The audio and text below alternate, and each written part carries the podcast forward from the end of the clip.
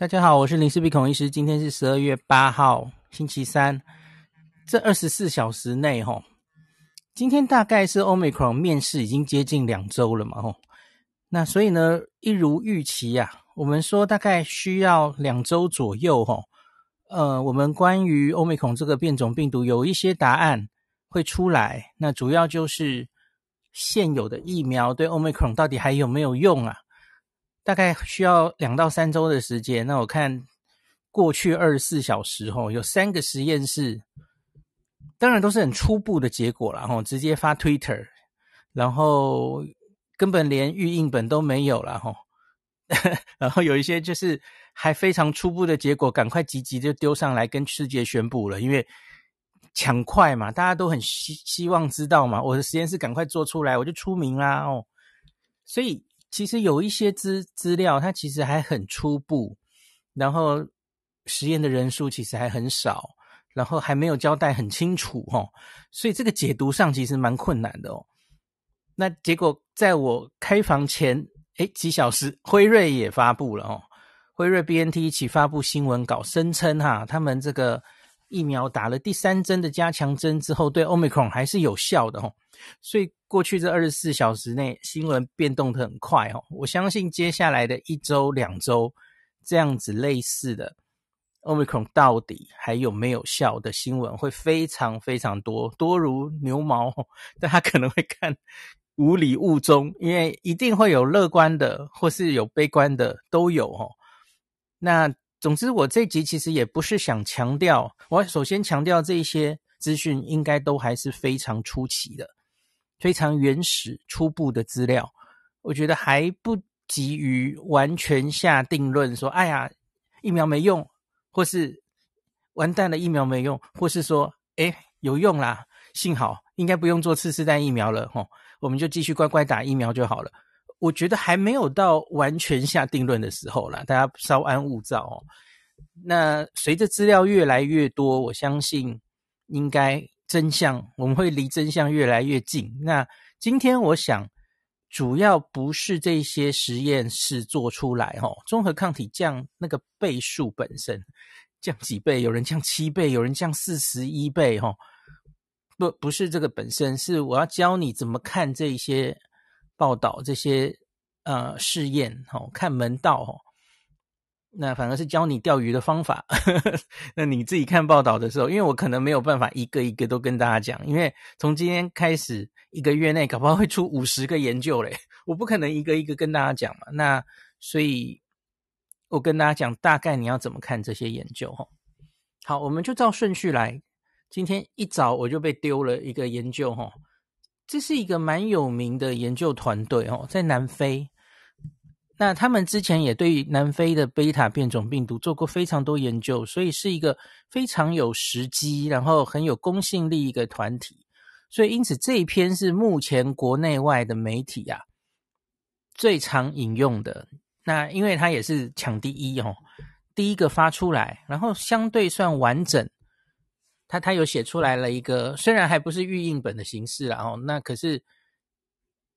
他他反正就发表在自己的网站，然后他大概的呃状那个整个这个实验怎么做的是有不错的交代的哦。等一下我要讲的后面三个其实都还没有，都还是很初步的资料哦。那这个所以我们来讲一下哦。那这个我已经把这一些整理到了那个 Omicron 的懒人包里了，大家可以顺着文字一起看下去哦。那我今天。读完之后，我的初步给他下的标题是说：“哈，Omicron 的确如同我们大家担心的，哦，它会让综合抗体有显著的下降，下降几倍是另外一个问题了，哈。可是十分的显著，哈，不要说比 Delta 了，哈，那比南非变种病毒、比贝塔的下降幅度都还大哦。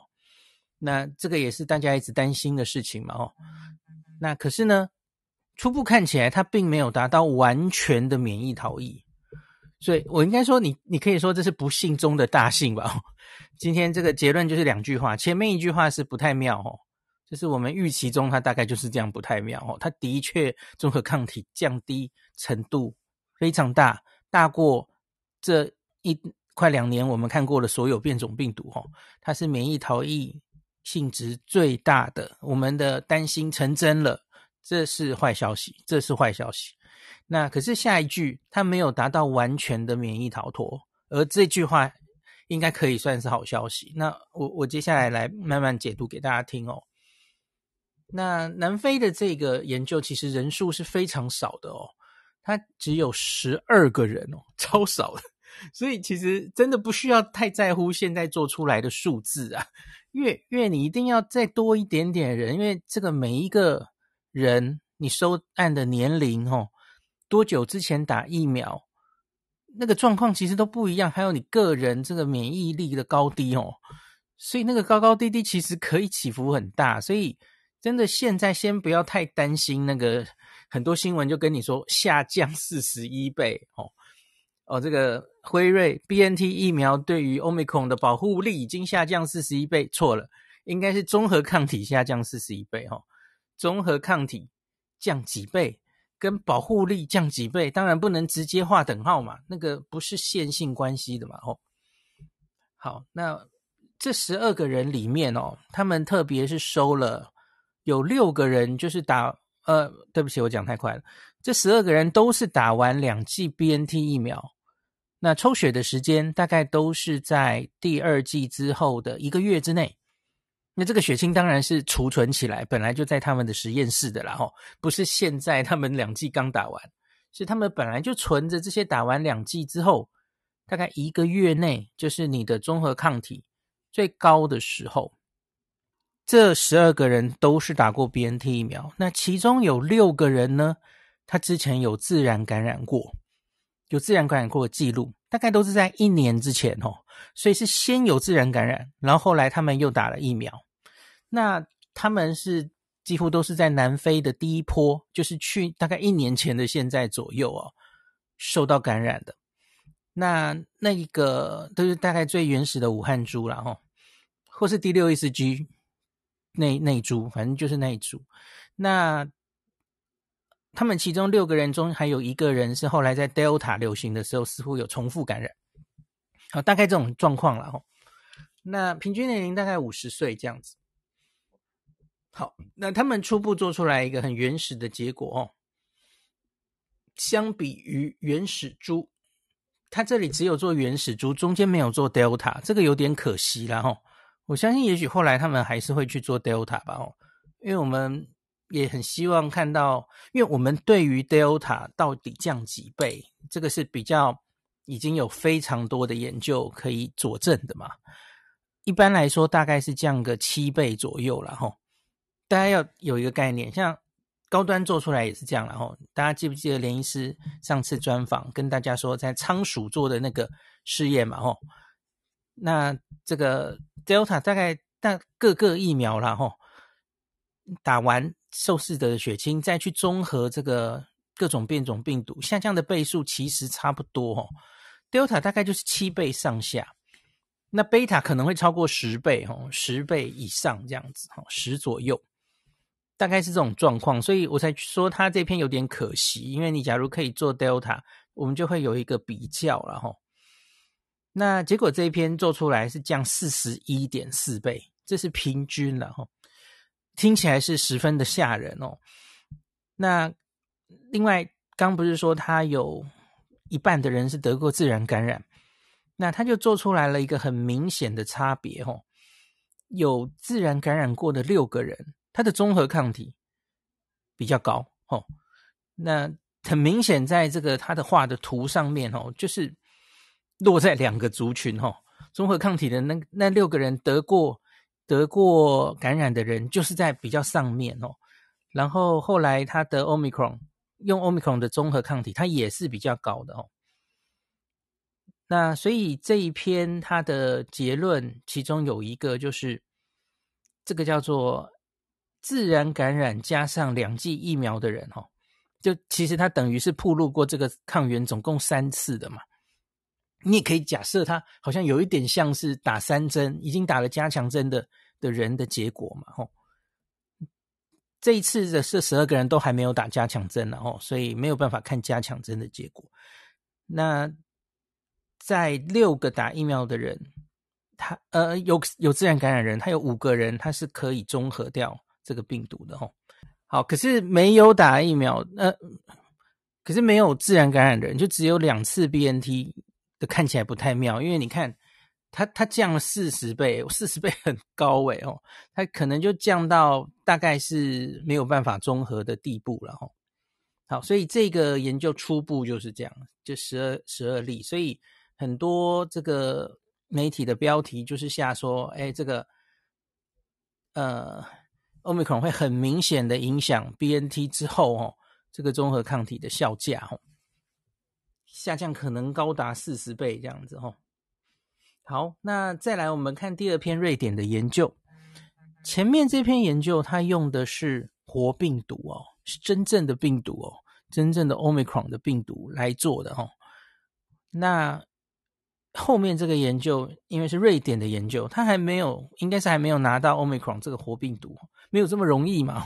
所以因此它是去合成假病毒，然后用假病毒来做的哦。那这个其实我们也跟大家讲过了，然后。经过这一两年，我们发现用假病毒、用活病毒，哈，其实做出来还算资料是蛮吻合的啦，吼。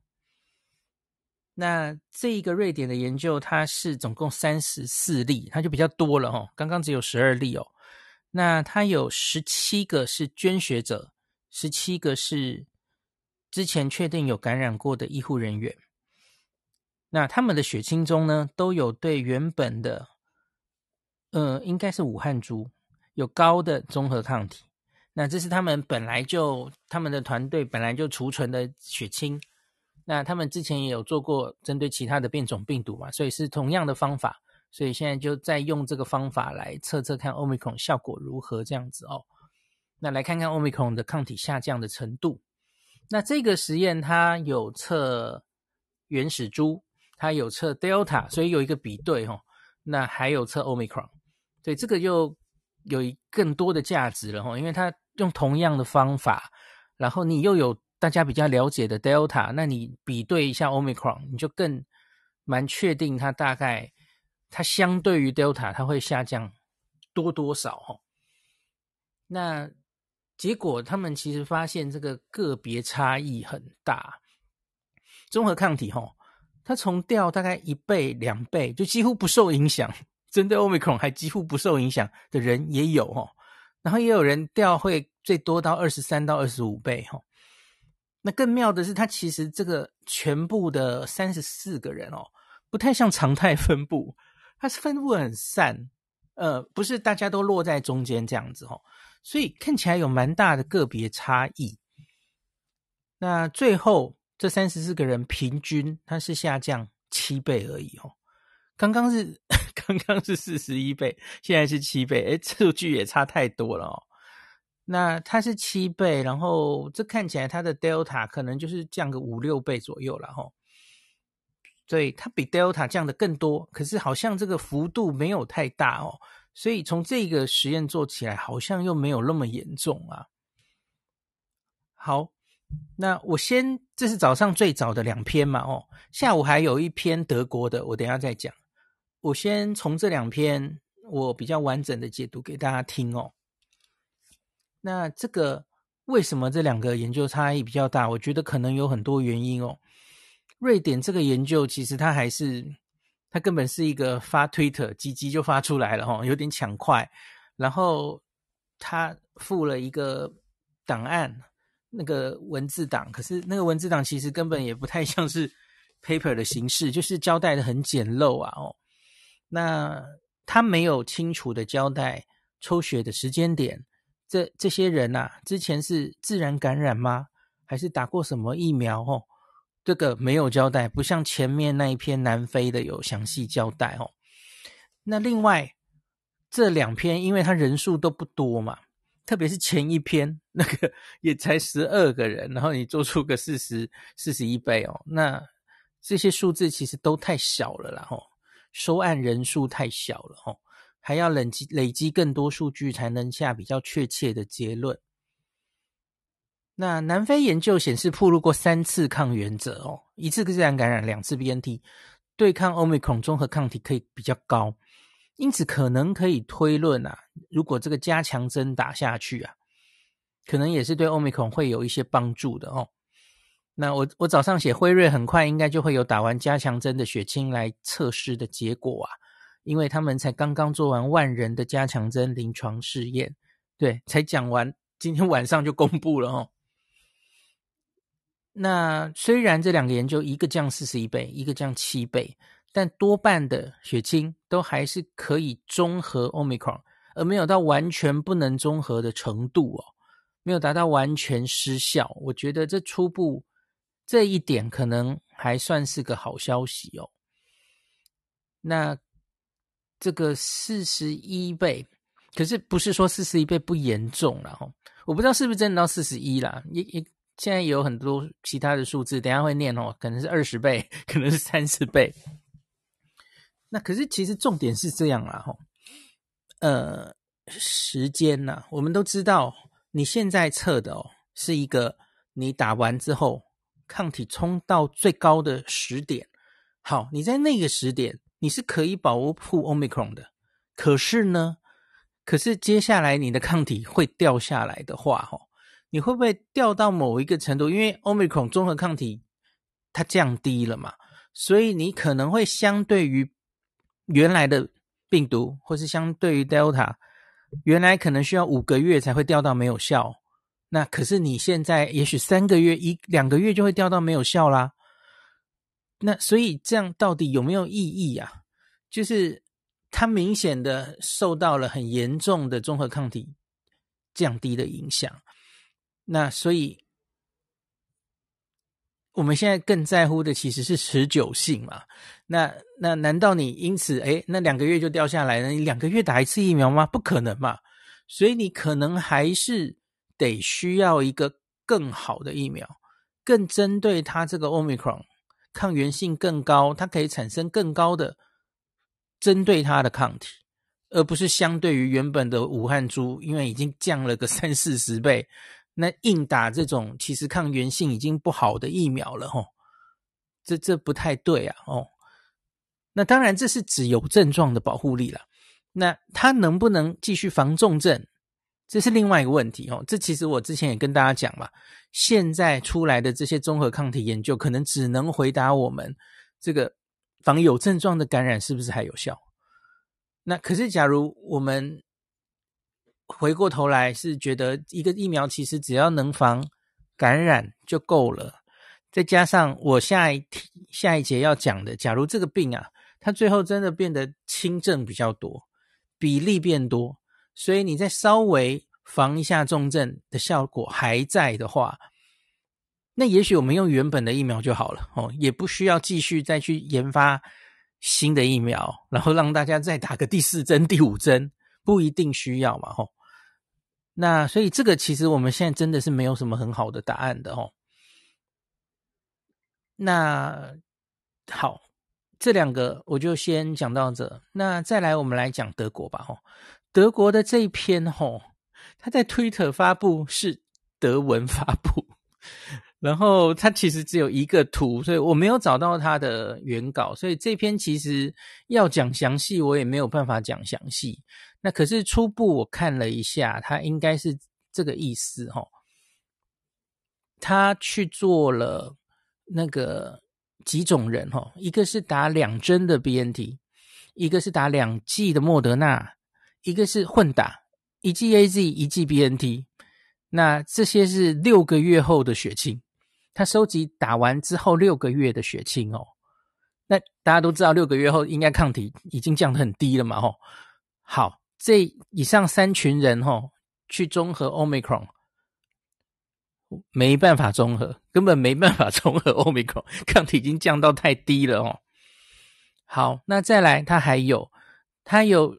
有一个我觉得也是很令我担心的哦，三针打了三针 BNT，就是加强针已经打了，然后他有一个三个月后的血清哦，那可是综合只有二十五 percent 呢，二十五 percent，所以就是我刚刚担心的嘛吼，你你即使跟我说，诶，打完加强针抗体可以冲到很高，在那一个时点，吼，那一个月内。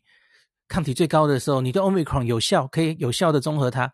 可是呢，诶，这个德国直接做到三个月哦，三个月后大概就只有二十五 percent 的人可以中和它了，有七十五 percent 的人已经不能了哦。那相对于 Delta 来说，那 Delta 跟 Omicron 减少了三十七倍的抗体，刚刚是四十一嘛，哦，这个是三十七。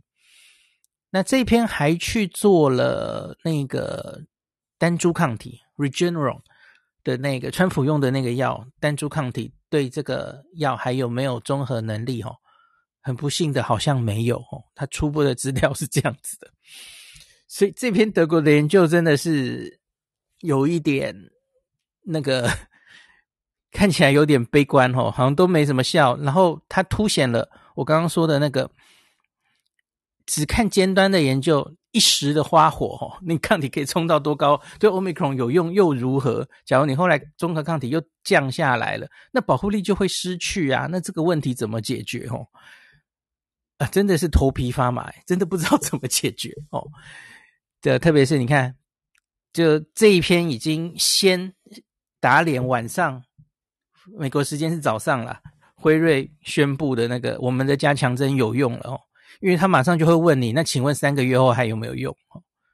好，可是这一篇其实详细的我还没看到啦，哈，就只有一个图，所以呃，假如他有更详细的他整个做的方法，那我再把它补进文章里，哈，因为他他连他是几个案例，我好像都没有看到他有写。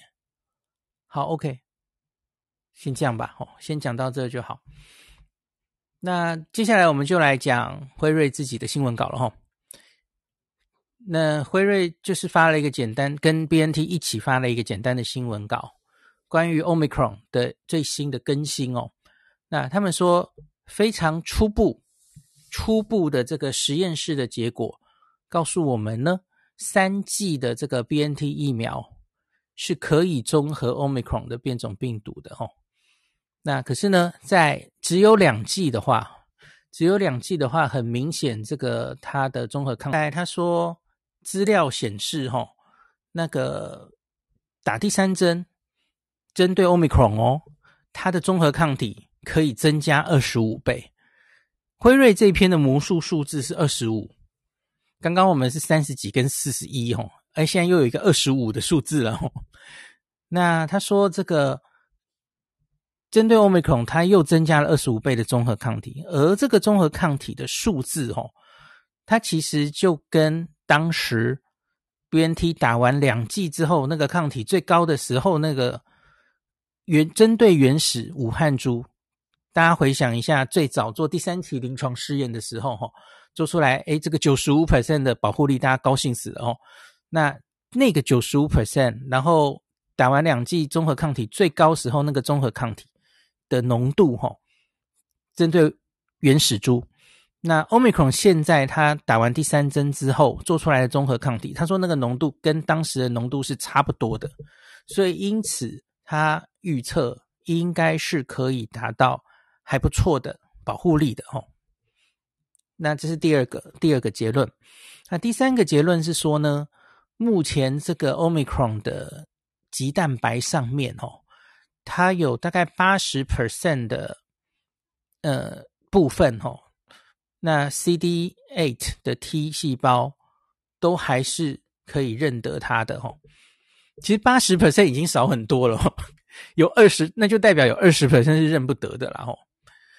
那所以呢，他说，所以他们预估，因因为刚刚讲的综合抗体是指对于有症状的防护嘛哦。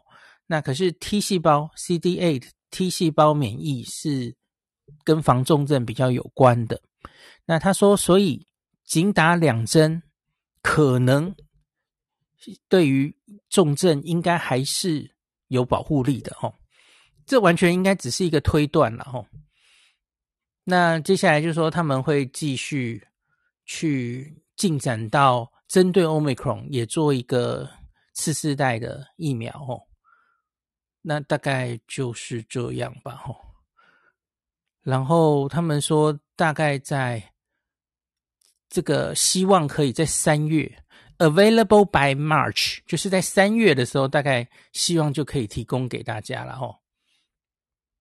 那看是不是可以让这个保护力更持久，这样子。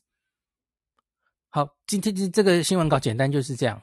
那可是他到底是怎么去下这些结论？就是比方说他做了几例啊，然后这个抗体测出来到底是多少？哦，新闻稿中没有写。哦，那我我我往下看，看到新闻稿里还有一件事，然后我觉得有一点有趣，我不知道我没有误会他了。哦。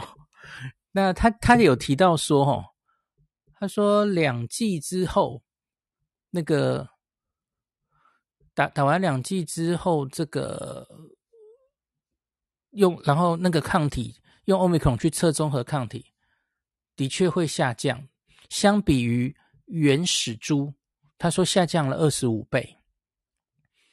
哎，你有没有听到有点怪怪的？我刚刚说的是。那个打了第三针之后，它抗体会升二十五倍，诶，可是现在有另外一个二十五出现了哦。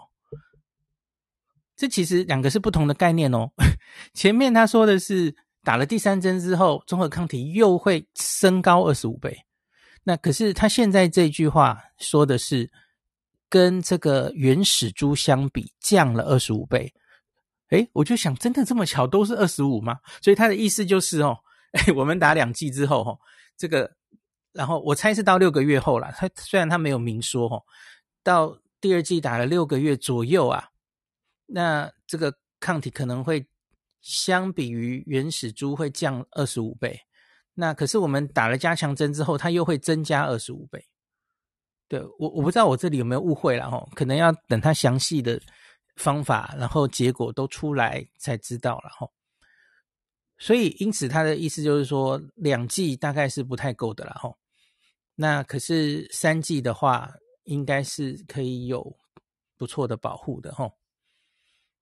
那所以大概就这样。然后他们说，当然这个只是免疫学生成、免疫生成的数字了吼。他们还会再持续监测到底，呃，已经打疫苗的人针对 Omicron 它真实世界的保护力。保护效益是多少？那个才是真枪实弹的嘛！哦，那回想一下，我们对 Delta 这个疫苗保护力的了解是来自哪里？几乎都是英国，大家记得吗？哦，因为当时英国是最早有……哦，对不起，我说错，我说的太快了。呃，重来，重来，留白。但回想一下，我们对于 Alpha 或是后来的 Delta 疫苗对它的保护力到底？是有什么样的影响？多半的资料是从哪里来的呢？是英国哦，英国对这里有非常严谨的长期的追踪，会不断的更新哦。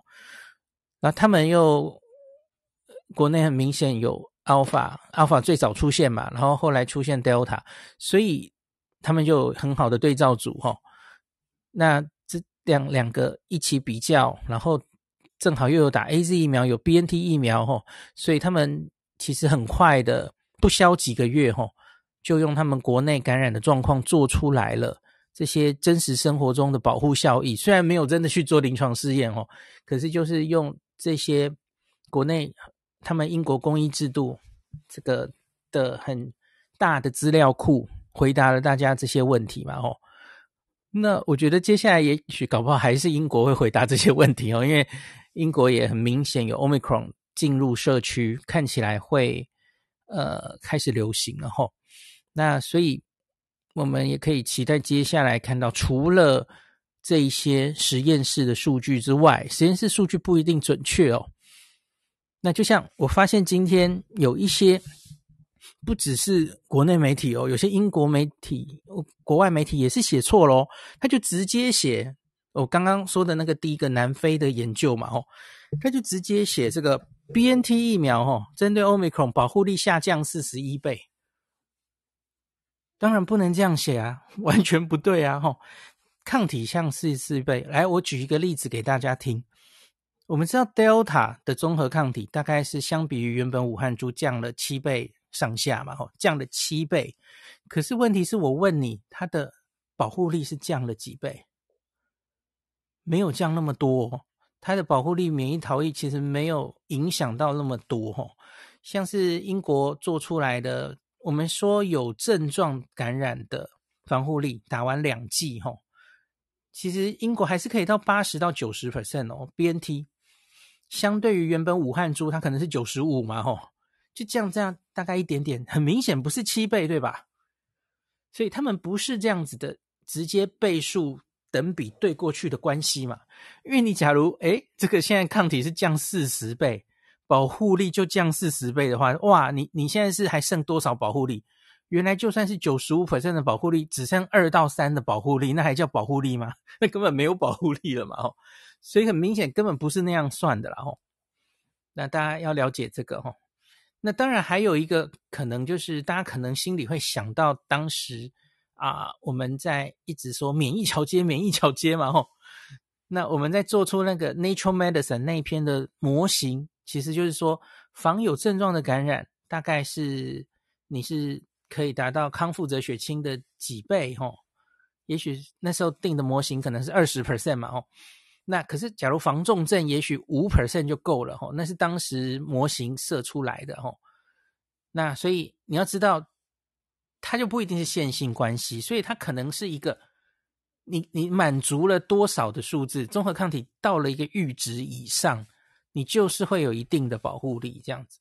可是小于这个阈值，哇，大概就没有保护力了哦，可能是这样了哈。那这个给大家参考，要怎么解读这些事情哈。那好了，那今天这一篇就讲到这，我相信接下来还会有非常多类似的资料。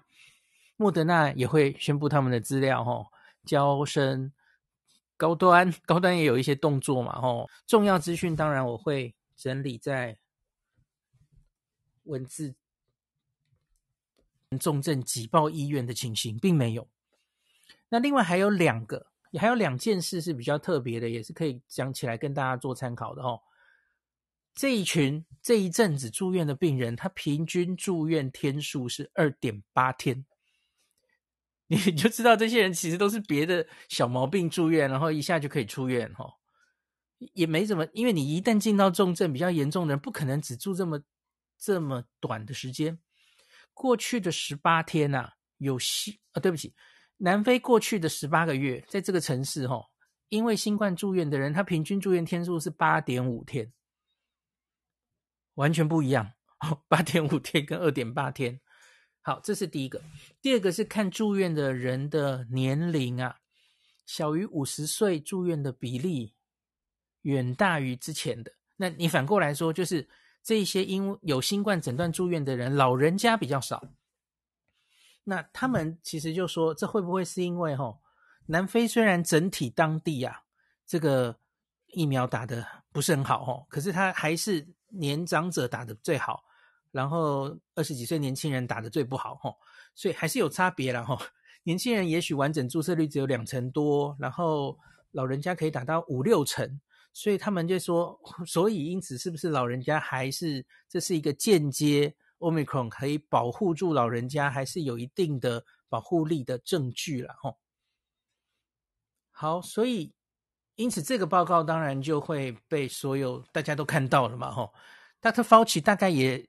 我想他就是看到了这个报告，所以我看到他大概星期天的 CNN 的专访的时候，他其实就有说一句啊，从南非那边来的很出奇原始的证，这资料显示啊，这个病似乎比较不容易重症。可是当然，佛奇是说的很小心的，他说这些出奇的资料让我们 encourage 受到鼓舞。他说，可是当然我们还需要更多资料了哈，并不是直接宣判说，哎，这个就是比较。比较不容易重症了吼，我我觉得这还要继续看呐。我已经跟大家讲很多次了嘛吼，因为第一个南非这个人口结构，它本来就是偏年轻的国家，它老人没有那么多嘛。第二个是他们在南非造成的状况，不一定可以在别的国家也有一样的状况哦。那这件事情我们可能很快就可以看到了吼，因为他在呃英国，在美国可能。迟早的事了哈，它开始会有一定的社区传播，累积一定的案例，那它也会传到老人家，比例比较多的哈，所以我觉得我们要再去看后续。那可是南非呢，他这个医生们就说哈，可能在两个礼拜，南非当地的状况会就更明显了哦。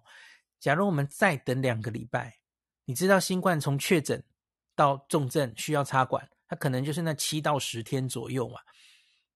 诶，假如再看个十四天，还是保持现在这种状况哦，确诊一堆，诶，可是多半都没什么住院。呃呃，住院也是轻症，没什么插管。诶，好像就真的还有一点值得觉得，诶，真的好像疾病的严重度上是有一些改变的了哈。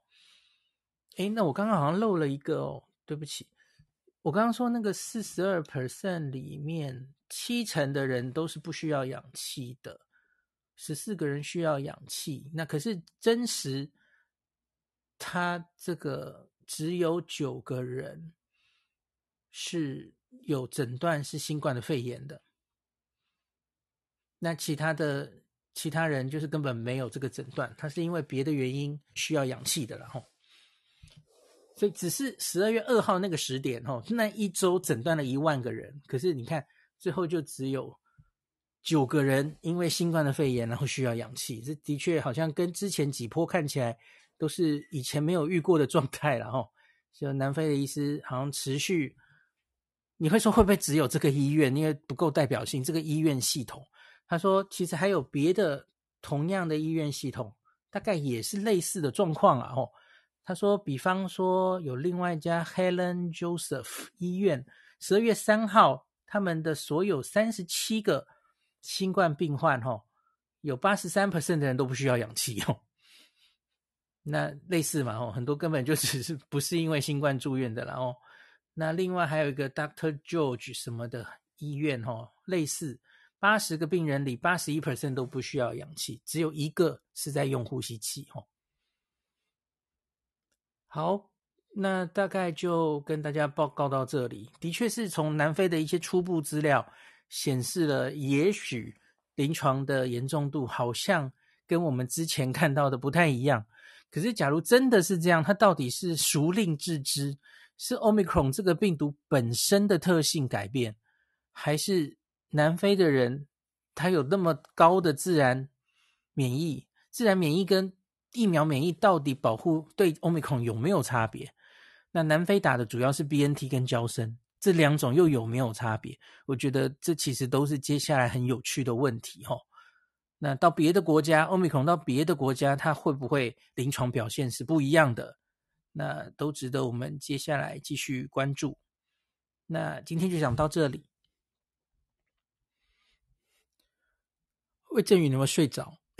没有，没有。然后我看那个叶医师跟叶斌有在楼下。你们有没有空？要不要上来讲话？叶斌跟那个叶医师。没有人举手，你们是不是很累？因为我觉得东西多很快。哎，叶叶斌举手了。叶斌要不要讲一下辉瑞刚刚的新闻稿？我有没有漏掉啊？诶，我没有办法请他上来耶。等一下，我把魏正宇设成 moderator。哦，上来了。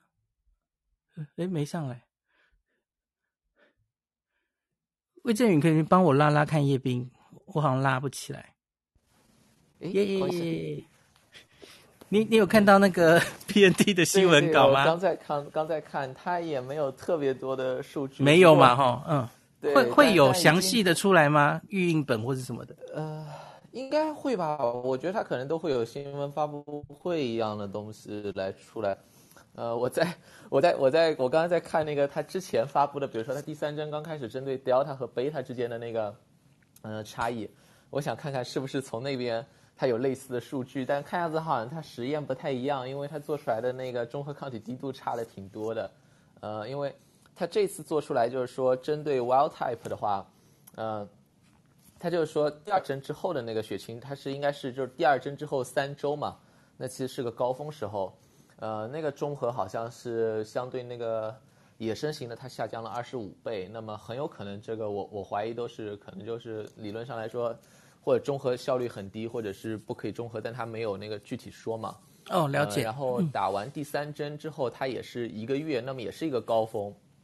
呃，它是针对那个，呃，Delta 好像是三百多，三三百三百八十多是吧？好像是那个数字。然后针对这个，呃，Omicron 是一百五十四。然后他说那个野生型的第二针之后的高峰是一百五十五，所以他就跟那个野生型那个差距差不多。呃，但是我看了一下，这样的话，它比就是说第三针之后啊，它跟 Delta 之间的差异可能是 Delta 的呃零点五，就只有它的一半。那么实际上就是，呃，第三针之后啊，根据他以前做出来的，他用来申请 FDA 的时候，当时 Delta 和那个呃野生型的，如果第三针之后啊，它那个 Delta 还是比野生型的那个中和抗体滴度稍微低一点儿，呃，但那个只低那个呃。差不多有百分之八十到百分之九十就已经非常接近了。然后如果是第二针之后啊，就没打第三针的时候，两个差距稍微大一点，差不多是呃百分之七十到八十，呃百分之六十到七十。所以呢，这个看来就是说它还是下降的挺厉害，因为呃这样的话它还是跟那个野生型有有有挺大的差异的。呃，一个问题就是说，呃这个时候肯定是个高峰嘛，因为第三针之后一个月，呃那你比如说四个月之后会怎么样？呃。呃，这个这个是个比较比较现实的问题，还要看他以后的数据公布吧，而且也不太清楚他是多少人，因为像他以前那个申请第三针的时候做 Delta，其实他只做了二十多个人嘛，呃，十一个好像是呃十八到五十五岁，然后五十五岁以上是做了那个十二个人，总共就是二十三个人，呃，这次不知道他人数是多少，而且他这个中和抗体滴度，看他那个数值肯定用的方法和以前不一样，因为以前都是那个呃，就是说。呃，第二针打完七八个月之后，他那个中和抗体度是一一百一十几。那么现在它是打完之后，打完第三针之后，它那个峰值也就是一一百多，所以它肯定用的是不同的呃不同的那个检测方法，所以所以这里面也也都会有影响。呃，不过至少看起来就是说，呃，第三针的话可以恢复很多。那么也也就是说，以后一个问题就是说，呃，是不要把第三针作为一个呃更改，比如说。两针不算，你必须打第三针。然后，如果要算的话，那么你第三针的间隔要不要改？因为，呃，我我们现在的认识是，就是说，呃，至少六个月之内有效性还是可以的。所以，所以我把它间隔调在六个月。呃，但是如果按照它那个第二，嗯、第二针之后一个月的峰值是没法那个中和或者中和能力很低的话，那那么要不要改这个？我看到很多那个美国这里那个，呃 N endpoint news 那个上面也有很多就是采访了一些。呃，人那个 Pro Offit 他是呃在那个疫苗监管委员会里面的嘛，就是 FDA 那个会议里面，他是去投票这些的。呃，他他说就是说还是得搞清楚目的到底是什么。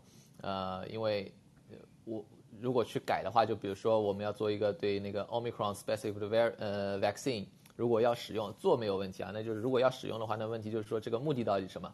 因为现在看起来的话，嗯、呃，他那个可能防护重症还是足够的，那么。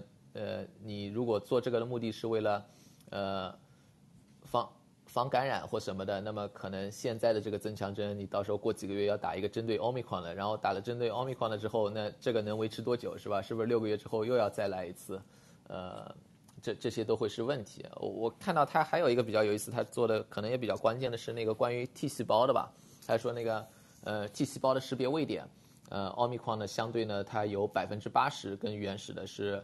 呃，还是保留着的，呃，这个应该还可以。这个也就是为什么说，就是防护重症可能还是会非常有效。现在的疫苗，呃，至至少应该还有效。呃，非常不非常，这个不好说，要要看那个定义怎么样。因为它那个 T 细胞的识别还是没有受到影响。呃，这这个可能也也会是一个以后的一个关键的考量吧。但另外一方面，也就要看那个跟踪出来的数据到底怎么样。就是说，呃，肯肯定会有很多，因为。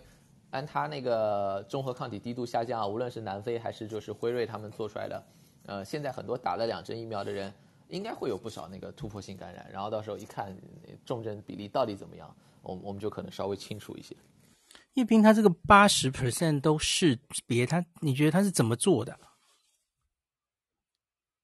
后面好像没有讲，对不对？他大概是什么样的实验？哎，听得到啊？有有有有听到。哎，听好。哦哦，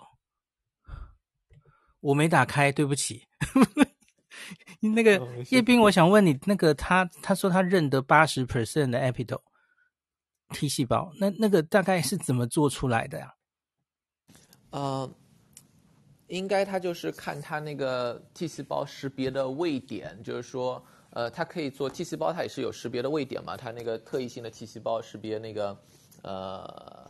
识别这个病毒的是是，比如说疫苗接种之后，它那些 T 细胞它可以分离出来，看它识别哪些位点，呃，然后根据这些位点，然后对应就是说这些识别的位点对应的是这个 spike 蛋白的上刺突蛋白上的呃哪哪一段哪一段，然后他现在看到应该就是说百分之八十的这些他可能接种了辉瑞疫苗的他那个就是呃他实验里面做出来的那个呃 T 细胞识别出来的位点啊，还是在 Omicron 是能找到的。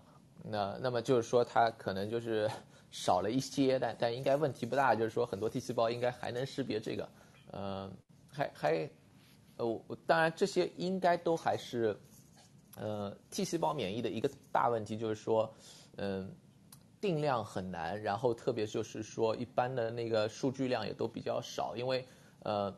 这些你比如说是分离，把那个 T 细胞分离出来，首先那个分离出来的时候，你可能就会损失掉一些，不一定代表全部，是吧？而且它这个数量非常少，然后你在做那个识别位点的时候，肯定还有其他的一些，就是实验过程当中难免的，可能会漏掉一些，或者可能会有一定的误差，呃，就是说这些都会有问题。但是现在看来，就至少有有不少位点，呃，它还是原来能够识别到的，这个这个就会好很多，因为呃，Omicron。那么多个突变，有一定的担心，就是说，你不光是那个抗体行不行的问题，还有那个，因为它最后 T 细胞也是识别这个刺突蛋白嘛，对于接种疫苗的人，因为它诱发的是针对刺突蛋白的。如果你那个识别的位点啊、呃、有一些刚好在突变上面，那么是不是也有问题？现在看来，这个呃问题应该不会特别严重，啊很很难说到底有没有影响啊。因为呃，如果真的就是说这个百分之八十是一个普普遍现象，比如说那个莫德纳也是这样。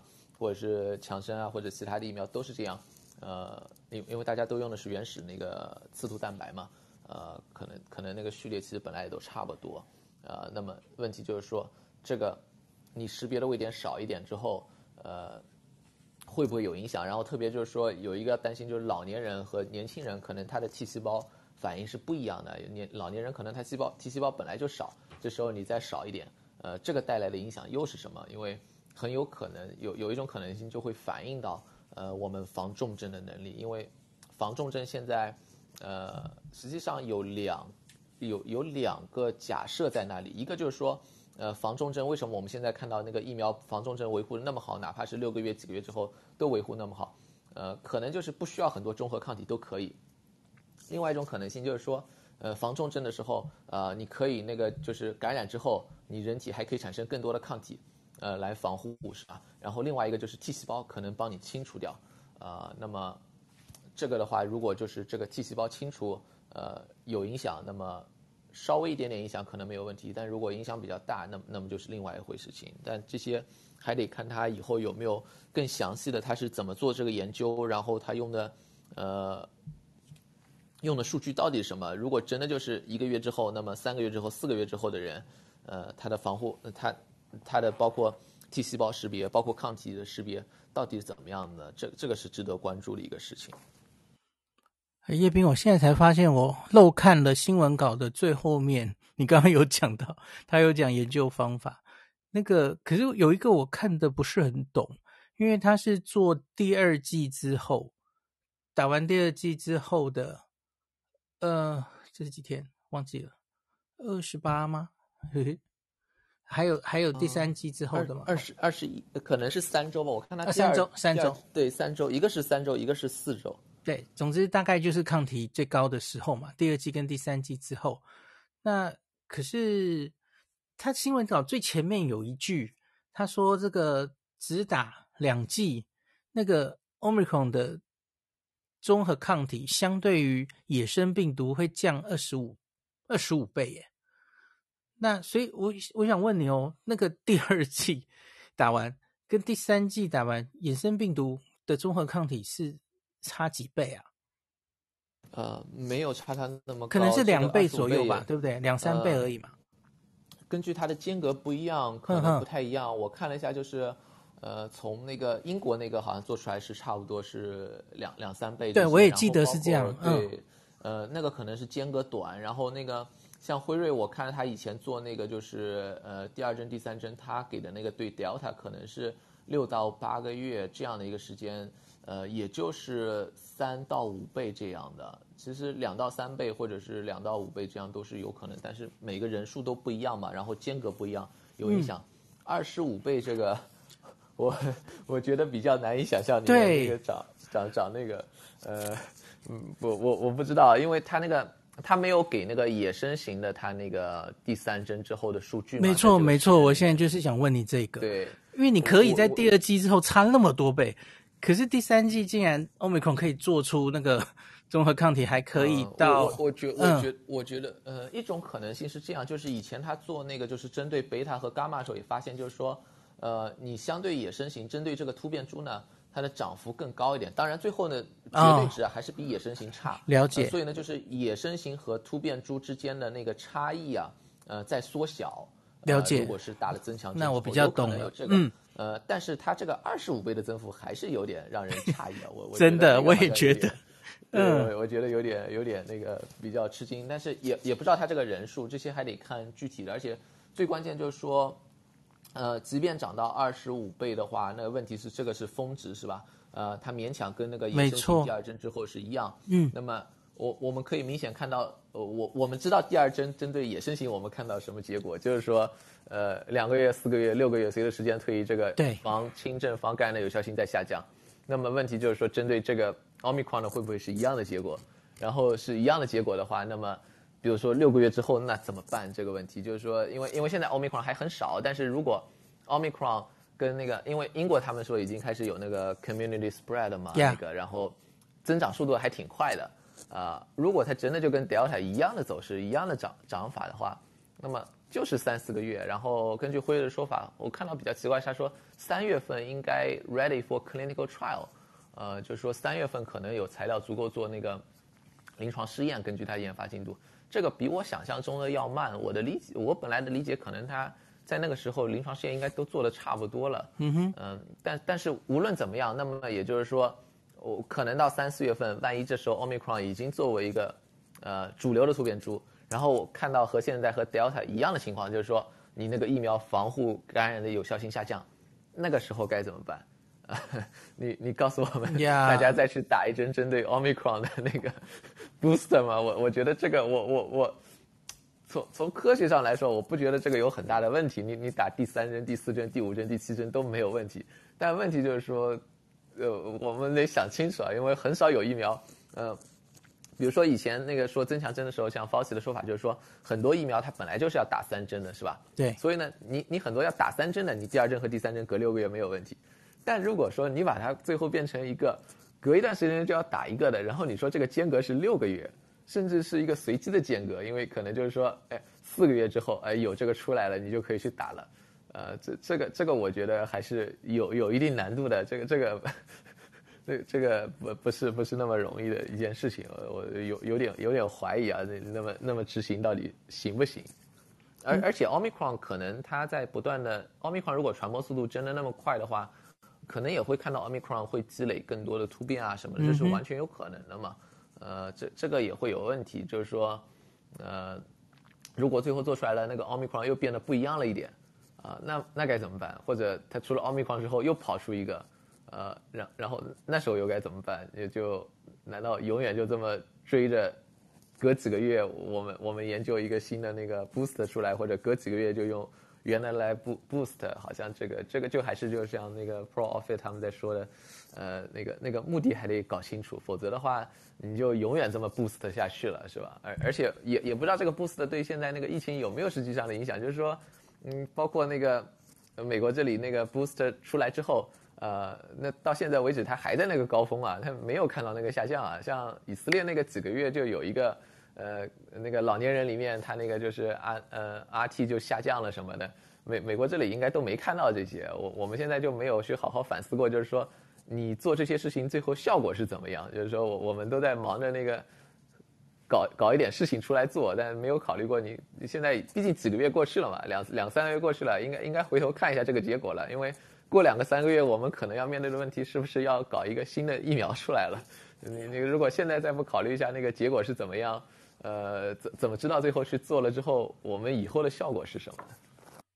就像你有我刚刚讲的，我不知道你那时候在不在房间里。就是今天其实有第三篇嘛，虽然好像只是一个 Twitter 的图，一个德国的，他他有做三针 BNT，就是 booster 后三个月的血清，他来做，结果已经只剩二十五 percent 的人还能中和 Omicron 了。你你有看到那张图吗？就哦，我还没有啊。OK，你给你，你发我一下，我我好好好，因为因为这个非常，我我觉得这个真的时间非常关键。那个那个那个时间呀，yeah, 因为你现在是测一个月这个抗体最高的时候嘛，对对对，这个这个这个不是闹着玩的。其实我我看到就是说之前那个莫德纳那个增强针啊，就是美国把这个增强针全部扩大的时候，莫德纳说是它是有增强针之后半年的那个血清中和数据。呃，在做，呃，那么这个肯定不是针对呃，Omicron 的，但可以看一下，就是说针对野生型也好，针对 Delta 也好，呃，你这个半年的那个增强针的效果到底是怎么样的？Yeah，呃，最好呢，就是说你至少能够维持的稍微前几个月能维持的缓和一点，你不能像那个就是第二针一样，如果如果真的和第二针一样一个降幅的话，实际上就以后这些东西有没有必要都是个问题，因为对，没完没了。真的。不不觉得你可以真的去说，就是说，哎，我们半年来打一次，这个是不现实的一件事情。对呀、啊，你这个流感一年打一次，实际上很多人都没打，是吧？说句老实话，这个这个就比较现实。你你不可能指望人家真的每半年来来跟你打一呃打这个疫苗，而且你能做什么呢？就是以后呃一个做法可能就是说，我我把这个第三针归入到就是说我我改那个就是说完全接种完疫苗的定义。是吧？我把这个第三针加上去，现在是刚刚开始做的，啊，难道以后你把这个改成就是每六个月做一次吗？我觉得这种政策最后最后你一开始你可能可以啊，你可以有些地有些地方会去尝试的，呃，但是这个很难推广。就像美国这里的话，那每个州不一样啊，有有些地方可能可以推广，有些地方可能根本就不会完全不会采采取这种措施，你到最后也也没有太大意义嘛，因为你也不可能说。一个城市和一个城市之间有那么那么大的差异，这这些都都还是比较关键的吧。呃，反正现在看起来它可能防护重症应该还可以。这样的话，其实已经是呃非常理想的，呃，有可有可能已经是已已经是最好的一个结果了。但是以后怎么做的话，会会是会是一个问题。我看到叶医师上来了，对，叶医师经过这一天的震撼教育，你。